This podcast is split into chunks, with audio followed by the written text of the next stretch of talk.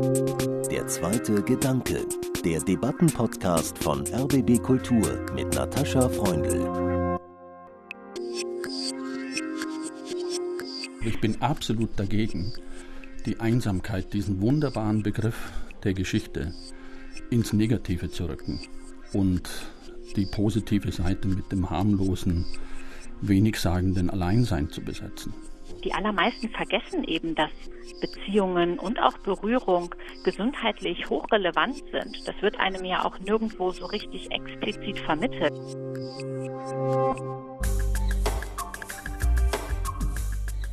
Der zweite Lockdown hat begonnen kurz vor Weihnachten. Die Einschränkungen, die wir uns auferlegen müssen, gefährden wirtschaftliche Existenzen, sie machen einsam und sie drücken aufs Gemüt, sagt Bundespräsident Steinmeier. Der Sozialverband Deutschland erklärt, dass Einsamkeitsgefühle während der Corona-Pandemie erheblich zugenommen haben. Andere sprechen gar von einer Einsamkeitspandemie. Brauchen wir einen Einsamkeitsbeauftragten im Kanzleramt oder ein Einsamkeitsministerium wie in Großbritannien? Der zweite Gedanke sucht nach Antworten. Ich bin Natascha Freundl und mein erster Gedanke ist, klar, natürlich macht soziale Distanz einsam, weil es unnatürlich ist, Mitmenschen und auch sich selber als potenziellen Gefährder wahrzunehmen. Aber ich bin mir nicht sicher, ob wir deshalb ein politisches Einsamkeitsamt brauchen. Und ich bin sehr gespannt, wie meine Gäste das sehen. Zugeschaltet aus Bochum ist die Psychologin Susanne Bücker. Ich freue mich sehr, dass Sie dabei sind. Hallo, ich freue mich auch. Und abstandsgerecht im RBB-Studio ist der Philosoph Wilhelm Schmid. Hallo, Herr Schmid. Ja, schön, dass ich hier sein kann. Ich merke es selbst. Mir fehlt der direkte Kontakt zu Freunden, aber auch zu Kollegen hier im Haus des Rundfunks, das Gespräch zwischen Tür und Angel auf dem Flur. Und dieses Gefühl, dass etwas Wichtiges fehlt, das verdichtet sich ja tatsächlich zu einem Gefühl von Einsamkeit, trotz Kindern und Mann, die mich täglich umgeben. Wie geht es Ihnen, Frau Bücker? Ohne zu persönlich werden zu wollen, denken Sie in der Pandemie häufiger, ich bin einsam? Das ist eine spannende Frage, die ich mir selber auch schon gestellt habe, aber vielleicht paradoxerweise muss ich sagen, ich wünsche mir in der Pandemie tatsächlich häufiger mal Zeit für mich alleine. Und das hat vielleicht auch etwas damit zu tun, dass dieses Thema Einsamkeit sehr viel mehr öffentliche Aufmerksamkeit erfahren hat, was bei mir dazu führt, dass ich extrem viele Gespräche führe, zum Beispiel mit den Medien wie jetzt gerade, aber auch mit anderen Fachkolleginnen und Fachkollegen, ähm, so dass ich ja mir hin und wieder einmal etwas mehr Zeit für mich alleine wünsche und mich eigentlich so gar nicht einsam fühle. Aber Sie haben sich ja auch das Thema Einsamkeit für Ihre Forschung ausgesucht und mich würde interessieren, warum. Aber erst mal kurz zu Ihrem Hintergrund. Sie sind 1992 geboren. Sie haben in Trier Psychologie studiert und sind dann an die Ruhr-Universität Bochum gewechselt. Dort haben Sie über die Eigenschaften und die Verbreitung von Einsamkeit promoviert. Was hat Sie an diesem Thema so gereizt? Für mich ist Einsamkeit eigentlich ein so spannendes Thema, weil wir alle Einsamkeitsgefühle irgendwann im Leben einmal kennenlernen und es für den einen oder anderen dann chronisch wird. Das heißt, diese Menschen schaffen es eben nicht mehr heraus aus diesem Einsamkeitsgefühl und für andere Menschen bleibt es aber ein vorübergehender Zustand, der auch ganz normal ist und zu unserem menschlichen emotionalen Erleben dazugehört. Und bisher ist es eben psychologisch noch gar nicht so gut verstanden, warum es der ein oder andere schafft, aus diesem Einsamkeitskreislauf auszubrechen und dann auch wieder sehr erfüllende soziale Beziehungen zu führen und anderen Menschen gelingt das eben nicht so gut. Und das war so der Aufhänger im Grunde genommen meiner Forschungszeit in Bochum. Ähm, und seitdem beschäftige ich mich mit dem Thema und genieße es eigentlich sehr, dass Einsamkeit ein so interdisziplinär betrachtbares Thema ist und ich mit ähm, ja, Menschen aus ganz unterschiedlichen Professionen zusammen an dem Thema arbeiten kann. Ich denke, das macht so den größten Reiz für mich aus. Und insbesondere ja jetzt, wie Sie gesagt haben. Wilhelm Schmid äh, ist fast 40 Jahre älter als äh, Frau Bücker, wenn ich das bemerken darf, Jahrgang 1953.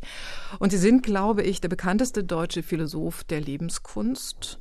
Liebe und Sex, Glück und Unglück, Gelassenheit, der Sinn des Lebens, Freundschaft und Feindschaft, Selbstfreundschaft und Berührung, das sind die großen Themen Ihrer erfolgreichen Bücher. Sind Sie auch manchmal einsam, besonders jetzt in der Pandemie, Herr Schmid? Ja, gerne. Ich bin gerne. froh darüber. Mhm. Philosophen haben ja vielleicht sowieso ein engeres Verhältnis zur Einsamkeit. Denken ist oft eine einsame Tätigkeit. Und was ich der Pandemie verdanke, sind tolle, lange, einsame Spaziergänge, mehr als je zuvor, die mich auf neue Gedanken bringen, neue Ideen, neue Projekte. Ich habe mich auf YouTube jetzt umgetan und bin zum YouTuber geworden. Ach, das wusste ich noch gar nicht. Drehe einmal in der Woche ein kleines Filmchen und stelle das auf meinen YouTube-Kanal. Von daher, ich glaube der Einsamkeit sehr viel zu verdanken. Sie haben ja auch ein halbfertiges Buch über Einsamkeit noch in der Schublade liegen, habe ich gehört. Nun interessiert mich, was steht da drin und warum ist es noch nicht fertig? Also was da auf jeden Fall drin steht, ist, dass Einsamkeit zwei Seiten hat. Und ich befürchte, dass wir nun äh, die eine Seite der Einsamkeit verlieren. Das ist die schöne Seite der Einsamkeit. Es ist wunderbar, einsam sein zu können. In der Moderne hat sich die zweite Seite stärker entwickelt, von daher bin ich gar nicht dagegen, nun die zweite Seite stärker zu thematisieren, dass Einsamkeit schreckliche Seiten hat, nämlich genau dann, wenn sie ungewollt ist und Menschen überhaupt nicht auf Gedanken bringt oder kreativ macht, was die tollen Seiten der Einsamkeit sein können. Und ja, warum habe ich das noch nicht vorangetrieben, dieses Projekt? weil ich nicht mehr so wie in früheren Zeiten an Einsamkeit leide. Ich weiß sehr, sehr gut, was die abgrundtiefen Seiten der Einsamkeit sind. Ich habe mich meine ganze Kindheit und Jugend hindurch sehr, sehr einsam gefühlt. Und das war oft kein tolles Gefühl. Ich glaube, das ist auch ein interessantes Stichwort. Einsamkeit, Leben lernen. Da werden wir vielleicht später, wenn wir nochmal konkret äh, unterscheiden werden, wer fühlt sich heute einsamer als andere, da werden wir sicher nochmal darauf zurückkommen. Aber bevor wir in diese Untersuchungsergebnisse auch Ihrer Studie, Frau Bücker, zu sprechen kommen, müssen wir, glaube ich, den Begriff der Einsamkeit nochmal klären.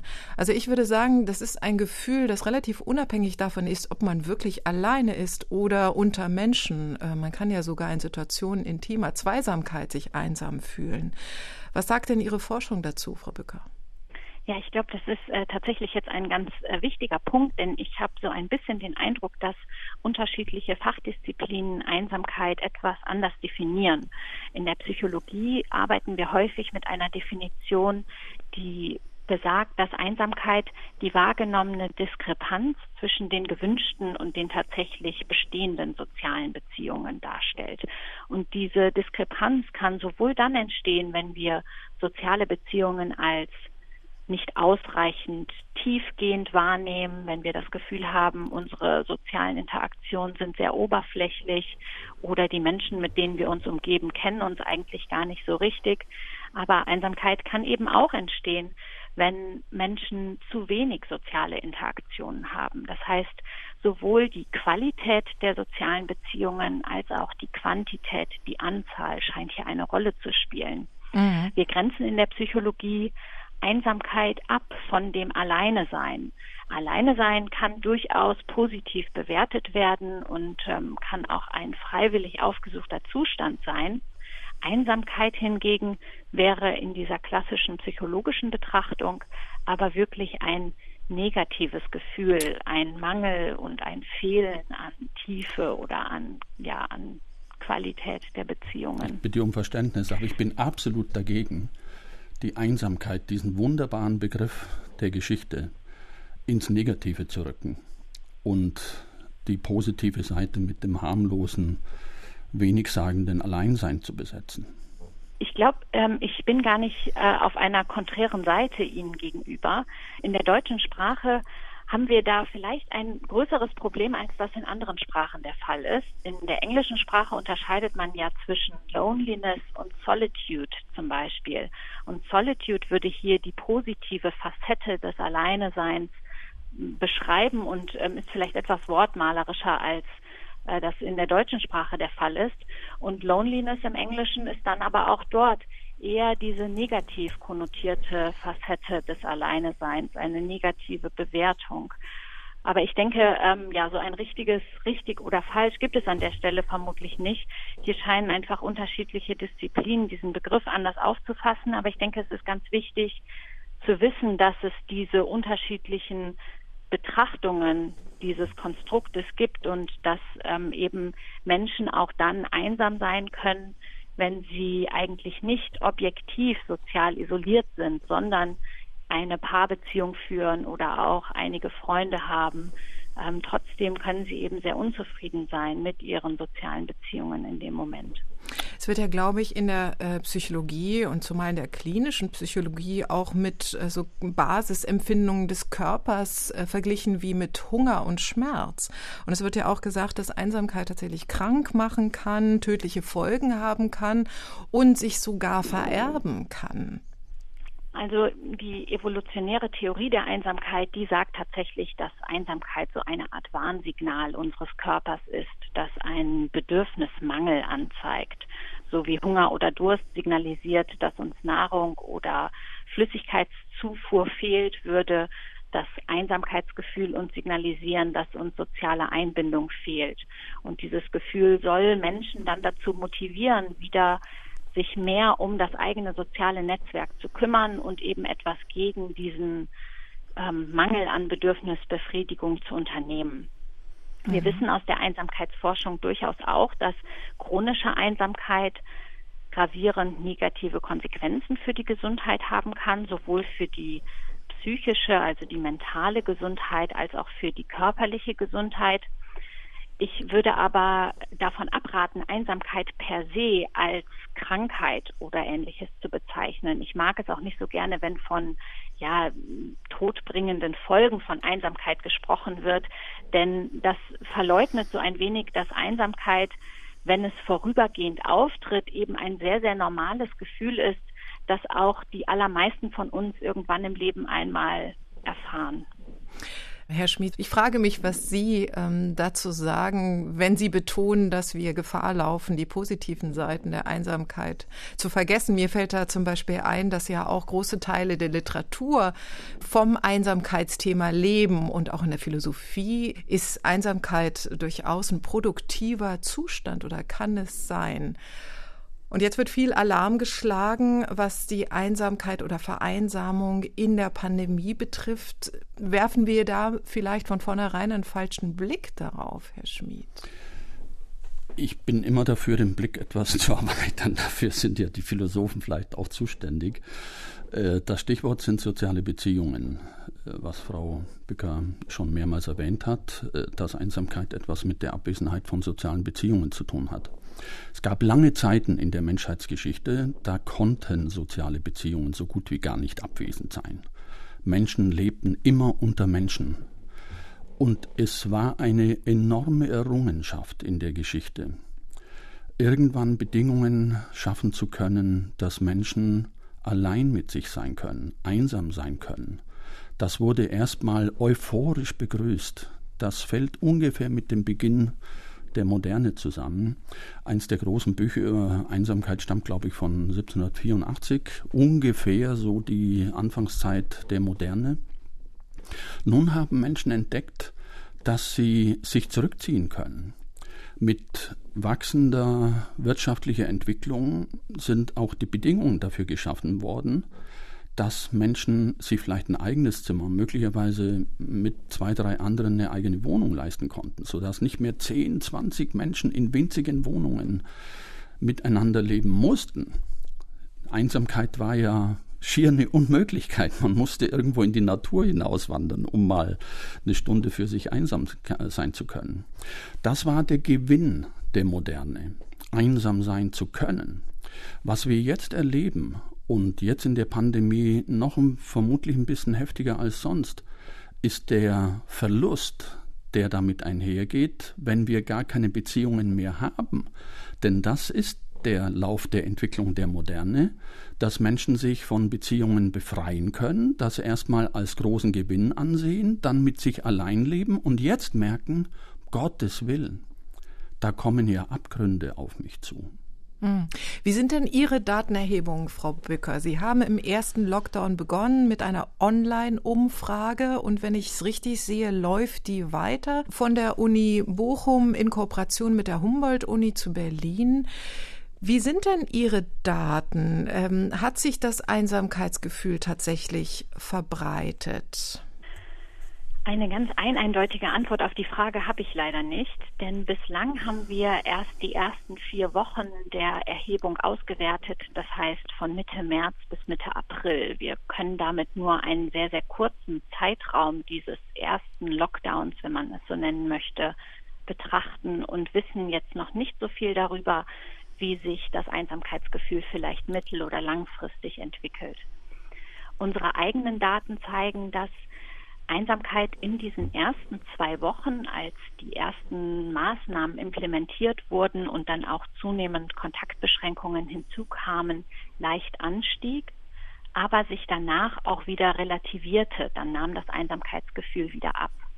Wenn man sich andere Studienergebnisse hinzunimmt und diese ähm, auch auf diese Fragestellung hin betrachtet, dann gibt es hier zumindest Hinweise, dass im Vergleich zu Vorjahren, also zum Beispiel aus dem Jahr 2017 bis zum Jahr 2020, jetzt während der Pandemie, durchaus ein Anstieg in der Einsamkeit verzeichnet werden konnte. Man weiß jetzt aber eben nicht ganz eindeutig, ob dieser Anstieg tatsächlich auf die Pandemie zurückzuführen ist oder ob generell ein Einsamkeitstrend existiert, der hier einen Anstieg begünstigen würde. Auch wenn man internationale Daten betrachtet, dann ist die ähm, empirische Forschung ziemlich heterogen, was ja die Ergebnisse angeht. Hier finden einige Studien eben solche Anstiege von Zeiten von vor Corona bis während Corona und andere Studien zeigen aber eher sehr stabile Trends in der Einsamkeit sodass ähm, da jetzt nicht von einer Pandemie oder Epidemie gesprochen werden kann. Grundsätzlich muss man hier wahrscheinlich auch unterscheiden, wen guckt man sich denn jetzt genau an. Es gibt sicherlich Personen, für die ist das Einsamkeitserleben sehr stark angestiegen, Risikogruppen zum Beispiel. Und für andere ist das Einsamkeitserleben aber vielleicht sogar gesunken, sodass im Mittel da eben nicht so ein ganz klarer Trend herauskristallisiert werden kann. Ich würde auch sehr dafür plädieren, zu forschen, wie die Gemeinsamkeitsgefühle sich entwickelt haben in der Pandemie. Ich kenne eine Menge Menschen, die finden das toll, dass man sich nun viel stärker umeinander kümmert. Äh, wenn auf Distanz dann zum Beispiel per Telefon oder soziale Medien oder in der Nachbarschaft. Das halte ich für einen Gewinn dieser Pandemie. Und für einen großen Gewinn der Pandemie halte ich auch, das werden wir im Rückblick vielleicht stärker sehen, dass Menschen sich jetzt besser bewusst sind darüber. Wir brauchen nicht nur Digitalisierung. Ja, das ist auch ein Gewinn der Pandemie. Auch ich habe aufgerüstet, sozusagen, was für Philosophen nicht so gewöhnlich ist. Aber wir haben jetzt auch die Erfahrung gemacht, wie viel wir analogen Beziehungen verdanken. Mhm. Und ich vermute, das wird sich tief eingraben in die Menschen, gerade auch in junge Menschen. Das werden wir nicht so schnell vergessen, dass sehr viel im Leben darauf ankommt, Beziehungen zu pflegen und zwar analog. Auge in Auge gegenüberzusetzen, gemeinsam einzutrinken und nicht nur auf dem Bildschirm sich zuzuprosten, was ja eine Ausweichmöglichkeit nun war. Wie schön ist es, die Atmosphäre spüren zu können, die entsteht, wenn man direkt zusammensitzt und die eben nicht so leicht entsteht, wenn man über Medien miteinander kommuniziert. Ich finde den Gedanken, Herr Schmid, den Sie gerade geäußert haben, dass es ein stärkeres Bewusstsein für andere und auch andere Menschen in ganz anderen Lebenssituationen gibt, dass das zu dieser zwiegesichtigen Situation der Pandemie gehört. Also auch für mich, ich habe mir noch nie so viel Gedanken darüber gemacht, wie geht es den Paketzustellern heute, wie geht es den Leuten an der Supermarktkasse, wie geht es äh, den Pflegerinnen. Und ich habe auch noch nie so viel gespendet wie in diesem Jahr. Also wir sitzen scheinbar alle im selben Boot, manchen steht das Wasser bis zum Hals und gleichzeitig wächst aber auch die Solidarität, zumindest das Bewusstsein für ganz andere Menschen.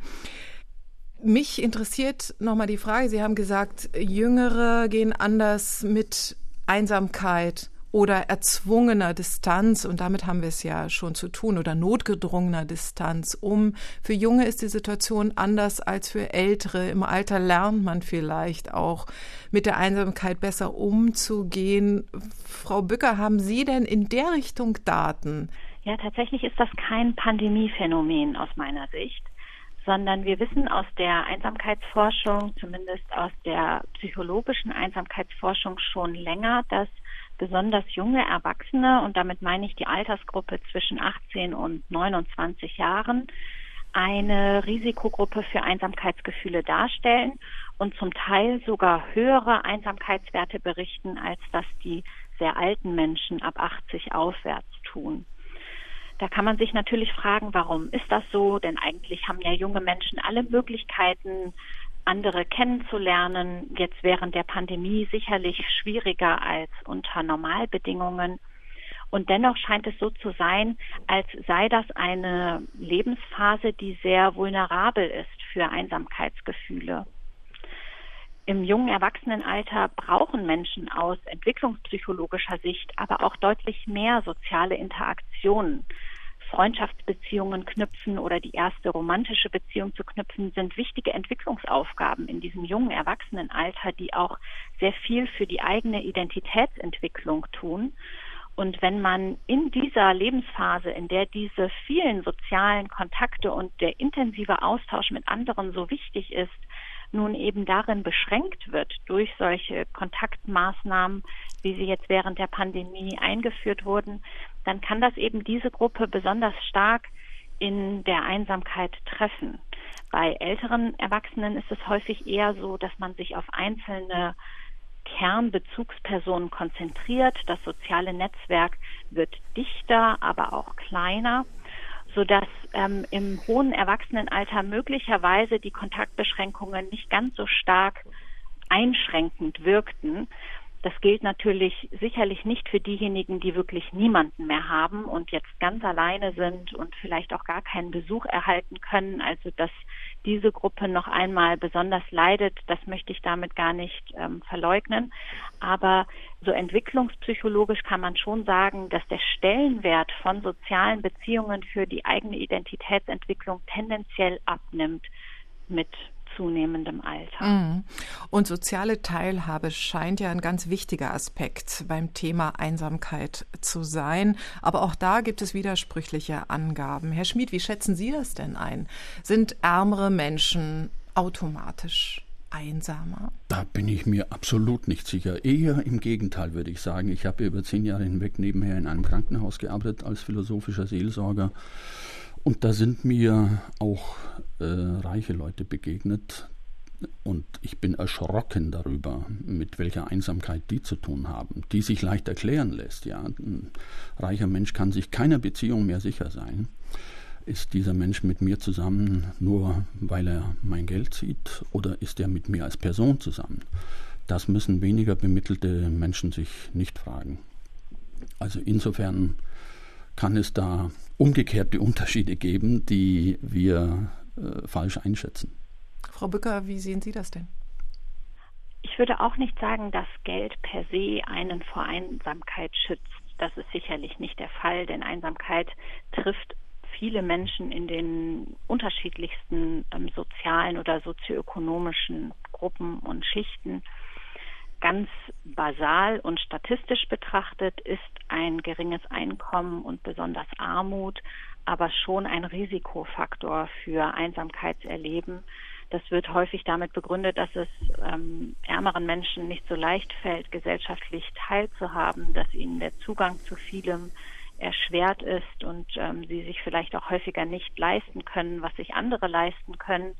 Ich glaube aber, hier spielt auch das absolute Einkommen oder ja die absoluten finanziellen Mittel, die jemand zur Verfügung hat, gar keine ganz so große Rolle wie das relative Einkommen, also im Vergleich zu Menschen, mit denen ich mich umgebe und vielleicht auch der wahrgenommene Reichtum. Und das muss dann nicht mal unbedingt ausschließlich finanzieller Reichtum sein, sondern damit meine ich auch jegliche andere Ressourcen, die Menschen so haben.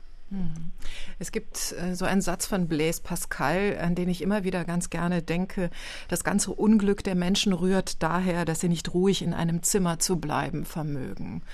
Also irgendwie scheint nach Pascal äh, die soziale Distanz, zu der die Corona-Pandemie uns zwingt, unserer Natur zuwiderzulaufen. Und gleichzeitig liegt darin auch unser Unglück. Was sagt denn der Lebenskunstphilosoph dazu? Heute in digitaler Zeit können wir den Satz definitiv anders formulieren. Alles Unglück der Menschen rührt daher, dass sie zu viel in ihren Zimmern bleiben. Bewegt euch. Das hat die Pandemie doch uns nun vor Augen geführt, äh, was die drei wichtigen Bs in unserer unserem Leben sind, Bewegung. Denn daraus resultiert sehr viel an physischer und psychischer Gesundheit. Und gerade die Bewegungseinschränkungen haben uns gezeigt, wie wichtig Bewegung ist. Und Berührung. Gerade als wir sie entbehrt haben, ist nun deutlich geworden, wie wichtig Berührung ist. Und Beziehung, die natürlich am ehesten ermöglicht gute Beziehung, dass wir auch Berührung haben. Also sollte man plakatieren neben AH auch BBB. Unbedingt. Sie haben ein Buch geschrieben über die Bedeutung der Berührung, das heißt von der Kraft der Berührung ist Ihr jüngstes Buch, in dem Sie sich auch unter anderem auf Ihre Erfahrung als philosophischer Seelsorger in einem Spital bei Zürich beziehen. Und da prophezeien Sie schon vor der Corona-Pandemie eine Wiederentdeckung der Sinnlichkeit. Aber wenn wir nun diese Sinnlichkeit so gar nicht ausleben können, außer mit uns alleine in den vier Wänden mit einem Bildschirm, wie sollen wir denn die Sinnlichkeit da wiederentdecken? Es bleibt ja nicht so. Viele handhaben diese Pandemie nun so, als wäre das bis ans Ende des Lebens mit Bewegungseinschränkungen. Wir haben noch ein paar Monate durchzustehen und auch das halte ich für einen großen Vorteil, endlich den Wert des Verzichts wieder kennenzulernen auch Verzicht vielleicht auf Sinnlichkeit und auf Berührung. Verzicht ist die Grundlage dafür, dass wir wieder Freude entwickeln an Dingen, die wir für selbstverständlich gehalten haben. Das war doch die Situation vor der Pandemie, dass zum Beispiel auch das gute Funktionieren der Gesellschaft, der Wirtschaft für völlig selbstverständlich gehalten worden ist. Und nun wissen wir, was ja eigentlich offen zutage liegt, wie verletzlich menschliches Leben ist und alle unsere Systeme sind, die uns schützen und die wir brauchen und die wir weiter pflegen sollen, aber jetzt vielleicht mit ein bisschen mehr Bewusstsein als vorher. Wie ist es denn bei Ihnen, Frau Bücker? Wünschen Sie sich auch mehr BBB in Ihrem Leben und äh, können Sie das umsetzen im Homeoffice? Ich finde das eigentlich eine ganz schöne ähm, Gedankenstütze, sich an Bewegung, Berührung und Beziehung zu erinnern. Denn tatsächlich ähm, ja, sind soziale Beziehungen genauso wie sportliche Aktivität und gesunde Ernährung sehr, sehr wichtig, um ein gesundes und erfüllendes Leben zu führen. Und die allermeisten vergessen eben, dass Beziehungen und auch Berührung gesundheitlich hochrelevant sind. Das wird einem ja auch nirgendwo so richtig explizit vermittelt. Also in der Schule zum Beispiel lernt man vielleicht, dass es wichtig ist, Sport zu treiben und dass es wichtig ist, sich gesund zu ernähren. Aber es wird eigentlich gar nicht explizit thematisiert, dass Freundschaftsbeziehungen eben auch sehr wichtig sein können für die körperliche und mentale Gesundheit. Und ich denke auch, dass dieser Verzicht, den wir jetzt gerade erleben, uns noch einmal besonders vor Augen führt, was eigentlich wichtig ist für uns und was wir uns wünschen, auch von unseren sozialen Beziehungen. Mhm. Und jetzt haben wir viel darüber gesprochen, äh, was für uns wichtig ist, was wir selber bedenken können, was wir selber bei allen Einschränkungen praktizieren können. Die Frage ist ja auch, brauchen wir ein politisches Amt zur Einsamkeitsbekämpfung, einen Beauftragten gegen Einsamkeit im Bundeskanzleramt, wie das jetzt Ursula Engelin-Käfer vom Sozialverband Deutschland gefordert hat. Sie, Frau Bücker, sind ja permanentes sachverständiges Mitglied in einer Enquete-Kommission im Landtag Nordrhein-Westfalens zu Einsamkeit, Bekämpfung sozialer Isolation. Wie wird denn dort Einsamkeit auf politischer Ebene bekämpft? Also zunächst einmal diskutieren wir unglaublich viel. Das ist meine allererste Erfahrung mit der Politik so richtig hautnah. Und wir nähern uns im Grunde genommen aus ganz unterschiedlichen politischen Perspektiven diesem Thema an. Enquete-Kommissionen sind ja immer fraktionsübergreifende Arbeitskreise, Arbeitsgruppen könnte man sagen, so dass hier auch sehr unterschiedliche politische Perspektiven auf dieses Thema eingebracht werden. Und da geht es zum Beispiel um Arbeitsmarkt- und Sozialpolitik. Da geht es aber auch um Stadtentwicklung und spielt unsere Art und Weise, wie wir unsere Städte bauen, eine Rolle für den sozialen Zusammenhalt einer Gesellschaft.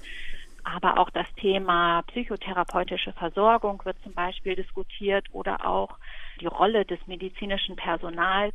Also wir betrachten hier dieses Thema ziemlich vielschichtig und was das jetzt dann alles bringt und ob diese Handlungsempfehlungen, die diese Enquete-Kommission am Ende aufstellt, tatsächlich eine Veränderung oder eine Verbesserung in Nordrhein-Westfalen bewirken, das wird, denke ich, die Zeit erst zeigen.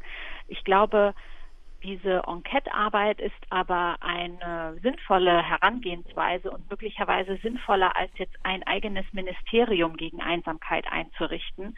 Denn Einsamkeit ist eben kein Thema, das man so einem Ministerium gut zuschreiben kann, sondern hier gibt es sicherlich sehr unterschiedliche Schnittstellen zwischen Gesundheitspolitik, Arbeitsmarkt, Sozialpolitik, aber auch bildungspolitischen Themen und ich denke, wenn man das Thema schon politisch angeht, dann möglichst aus unterschiedlichen Blickwinkeln und facettenreich. Also ich finde die Vorstellung, irgendeinem Ministerium darüber Rechenschaft abgeben zu müssen, wie ich mich gerade fühle und wie einsam ich mich fühle, wie unglücklich ich auch immer in dieser Einsamkeit sein kann, finde ich ziemlich gruselig. Wie geht's Ihnen, Herr Schmid? Einsamkeit hat ja politische Hintergründe. Ungefähr so, wie ich es vorher zu sagen versucht habe. Das Entstehen der Moderne vor 200 Jahren, der Fortschritt der Moderne bis heute, hat sehr viel mit Einsamkeit zu tun, die geschaffen worden ist, weil Menschen sie haben wollten, sich zu befreien vom sozialen Zwang und äh, von sozialen Beziehungen. Und nun eben aufgrund dieser politischen Entscheidung, solche Strukturen zu schaffen, umgekehrt auch eine Einsamkeit, die als abgründig und als schlimm erlebt wird, als schrecklich. Was politische Hintergründe hat, sollte auch politisch angegangen werden. Und dafür wäre ein Ministerium für Einsamkeit in meinen Augen höchst wünschenswert, aber mir liegt an dem für, nicht gegen Einsamkeit für Einsamkeit, um weiterhin Menschen Einsamkeit zu ermöglichen, die das haben wollen, aber ihnen vielleicht auch die Instrumentarien an die Hand zu geben, wie mit Einsamkeit gelebt werden kann. Denn das wird ja nirgendwo, äh, gibt ja kein Schulfach. Ja, es gibt ein Schulfach hier und da für Lebensgestaltung, in Brandenburg beispielsweise, und da könnte sowas vielleicht eine Rolle spielen. Also Einsamkeit einerseits zu fördern für die Menschen, die sie haben wollen, und damit umgehen lernen. Andererseits aber für die, die nicht Einsamkeit haben wollen, Angebote zu schaffen, um der Einsamkeit zu entkommen. Interessanter Gedanke. Aber noch einmal zur Frage Alarmismus äh, rund um den Begriff Einsamkeitspandemie. Was äh, kann denn jeder Einzelne tun, um der gefährlichen Einsamkeit, die es ja auch tatsächlich gibt, Herr Schmid, entgegenzuwirken? dem Tage eine Struktur geben. Das ist keine einfache Angelegenheit. Auch ich musste das zu gegebener Zeit erst lernen und das kann ein mühsamer Prozess sein. Es hat was mit Gewohnheiten zu tun, Gewohnheiten einzurichten, damit man nicht jeden Tag ständig neu überlegen muss, und was mache ich jetzt und was mache ich dann und wie werde ich damit fertig, Rituale entwickeln. Das Leben soll nicht allein aus Gewohnheiten und Ritualen bestehen, aber das kann der Rahmen sein, in dem wir uns wunderbar einrichten können. Interessant. Ich hätte jetzt gedacht, dass Sie sagen, na, auf andere zugehen, Berührung suchen, auf jeden Fall Beziehungen knüpfen. Genau, sobald die Cafés wieder aufmachen, nichts wie hin. Frau Bücker. Ich würde gerne auch noch das Thema Selbstfürsorge ergänzen, denn ich glaube auch das ist etwas, was gerade jungen Menschen ein bisschen verloren gegangen ist, sich also um sich selber zu kümmern, auch sich selber sehr wertschätzend gegenüberzutreten, sich auch mal selber etwas gönnen und etwas Gutes tun das halte ich für sehr, sehr wichtig. Und ich glaube, ein zweiter großer Punkt, den wir auch gesamtgesellschaftlich angehen könnten, ist eben mehr über Einsamkeit zu sprechen. Und von mir aus auch gerne mehr über die beiden Seiten der Einsamkeit, wie Sie sie beschreiben, Herr Schmid, zu sprechen. Dass es eben Menschen gibt, die unter Einsamkeit leiden und andere Menschen gibt, die dieses Alleinesein sehr für sich genießen und vielleicht auch preisgeben möchten, wie sie das eigentlich genießen gelernt haben, wie sie besser damit zurechtgekommen sind oder wie ihnen das Alleinesein Kraft geben kann. Und vielleicht kann hier auch ein sehr fruchtbarer Austausch zwischen Personen entstehen, die alleine sein gar nicht gut ertragen können und andere, die das für sich als eine Kraftquelle kennengelernt haben. Ich bedanke mich ganz herzlich für diese gedankenreiche Diskussion, Frau Bücker und Herr Schmid. Gerne. Und ja, ich bin gespannt, wie die Diskussion um ein Ministerium für Einsamkeit weitergeht. Aber viel eher braucht es wohl ein Umdenken in Sachen Einsamkeit. Jeder kennt sie, viele fürchten sie, manche ersehnen sie. Fragen Sie mal Ihre Nachbarin. Mein zweiter Gedanke ist, dass es schon gut täte, einander zugewandter zu begegnen, trotz Maske und Distanz dass die Politik natürlich für verschiedenste und allen zugängliche Orte der Begegnung sorgen sollte, dass Initiativen der Seelsorge mehr Unterstützung benötigen. Es braucht kein politisches Amt für oder gegen Einsamkeit, aber die Seele braucht mehr Aufmerksamkeit. Ich bin Natascha Freundl und sage Tschüss, danke fürs Weiterdenken.